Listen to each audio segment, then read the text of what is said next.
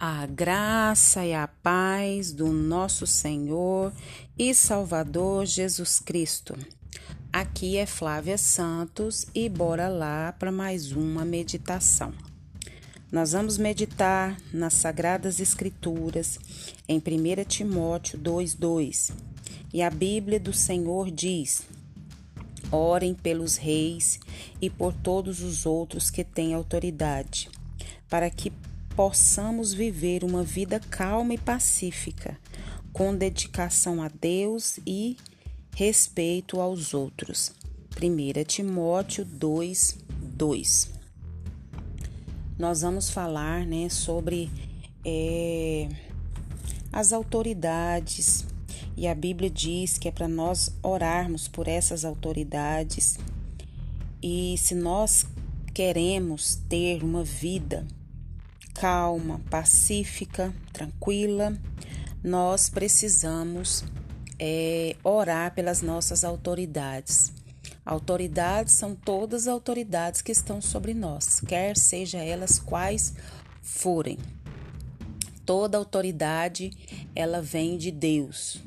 Se Deus deu uma posição para uma pessoa, quer seja no governo, quer seja no trabalho, na faculdade, em casa, é dada por Deus essa autoridade. Então, cabe a nós a honrá-las, a ajudá-las, a interceder por elas. Então, é, aqui na palavra de Deus diz assim: eu estava fazendo a minha devocional e eu sempre tenho as minhas devocionais, os meus é, livros de devocionais, e eu achei algo aqui muito interessante numa dessas e eu quero compartilhar com vocês, que diz assim: Procurei alguém que ficasse nos lugares onde as muralhas desmoronaram e que defendesse a terra a fim de que a minha ira não a destruísse. Porém, não encontrei ninguém. Ezequiel 22, 30. Então conta-se que um pastor citou esse, esse verso, esse versículo em um dos seus sermões. E esse pastor ele estava convocando a igreja a interceder em oração.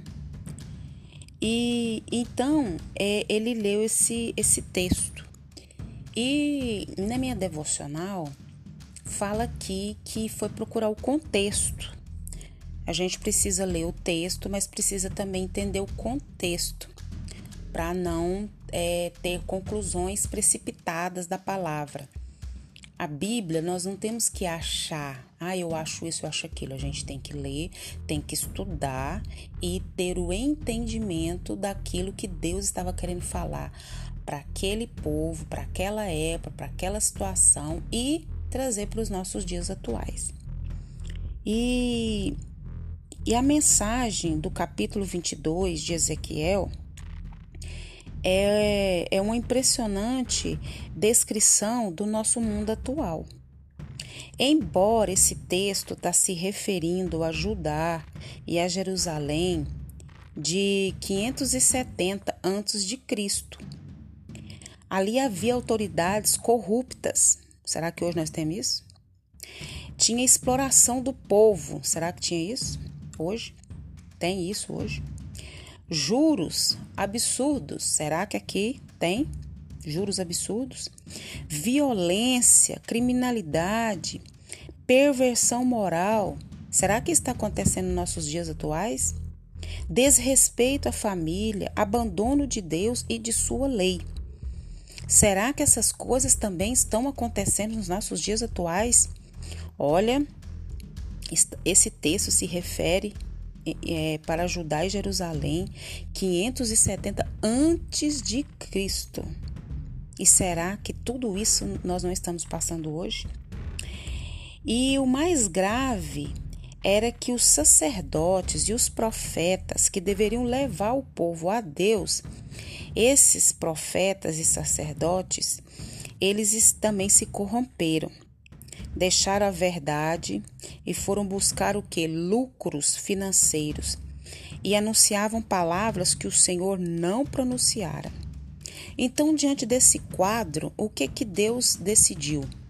Deus decidiu disciplinar severamente aquele povo para trazê-lo à razão. Será que tudo que tem nos acontecido, não só na nossa nação brasileira, mas no mundo, será que não é Deus também nos disciplinando para que nós possamos voltar à razão? Então anunciou que os passaria pelo fogo para purificá-los. Como um ourives que purifica a prata para eliminar toda a impureza, toda a escória. Nesse contexto, o Senhor procurou alguém que se colocasse entre ele e o povo, que intercedesse por misericórdia, e não encontrou ninguém. Então, nós tirando para os nossos dias, pensando no nosso Brasil, cheio dos mesmos exatos pecados, será que a igreja brasileira não tem pessoas que se disponham a se colocarem de joelhos a favor de Deus por essa nação, por essa terra? Que eu e você vemos nos colocar né, nessa brecha, que nós vemos nos colocar à disposição a viver uma vida fiel e santa diante do Senhor e para que nós possamos também orar pelo nosso povo, como o nosso irmão Moisés orou no deserto, após Israel ter adorado um bezerro de ouro. Está lá em Números 14 e desviar a, a ira de Deus. Que nós possamos orar pelo nosso Brasil, que nós possamos orar pelas nossas autoridades.